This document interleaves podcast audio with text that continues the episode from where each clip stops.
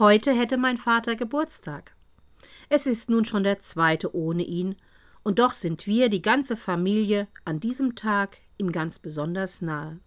Auch dank dem Kinde, auf dessen Kommen wir uns in diesen Tagen freuen. Denn dank ihm ist da das Vertrauen, dass für die Liebe es keinen Unterschied macht zwischen Himmel und Erde, und auch der Tod für sie kein Hindernis ist. Das tröstet, das ermutigt. Darum feiern wir heute auch seinen Geburtstag und dass es ihn gab. Wir freuen uns und vermissen ihn gleichzeitig.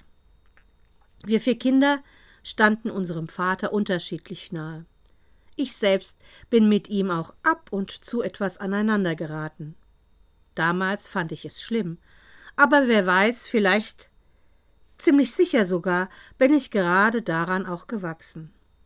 Wobei ein bisschen mehr Anerkennung hätte sicher auch gut getan. Aber das fiel ihm leider schwer, wie vielen Vätern seiner Generation. Nicht geschimpft, war eben schon genug gelobt. Tatsächlich hat unser Vater uns alle vier sehr geliebt, auf seine Weise eben, wie wir heute wissen. So hat er versucht, uns vieles mit auf den Lebensweg zu geben, was ihm wichtig erschien und er selbst geliebt hat.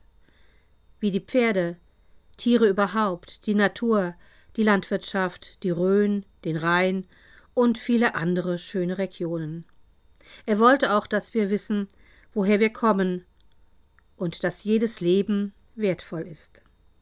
Wir sind dann auch mit allen möglichen Tieren groß geworden, haben die Sommer bei Heu und Stroh machen auf dem Feld und auf dem Trecker verbracht, lernten anpacken, zupacken und alles Mögliche aufbauen.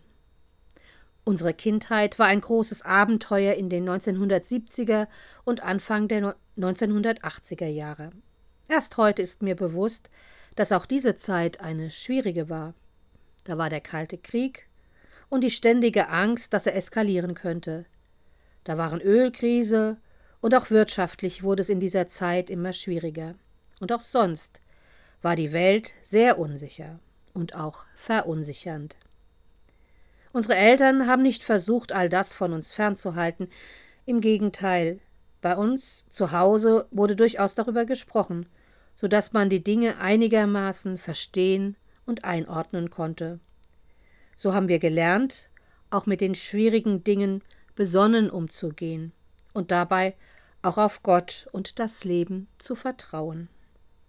Und so freue ich mich, trotz all der Krisen, die wir gerade erleben, über den Weg durch den Advent und gehe durchaus hoffnungsfroh auf Weihnachten zu. Heute wird aber erst einmal Geburtstag gefeiert. Ich wünsche einen gesegneten Tag. Ich bin Helge Stöfen, Pfarrerin in Bad Camberg und Niederselters.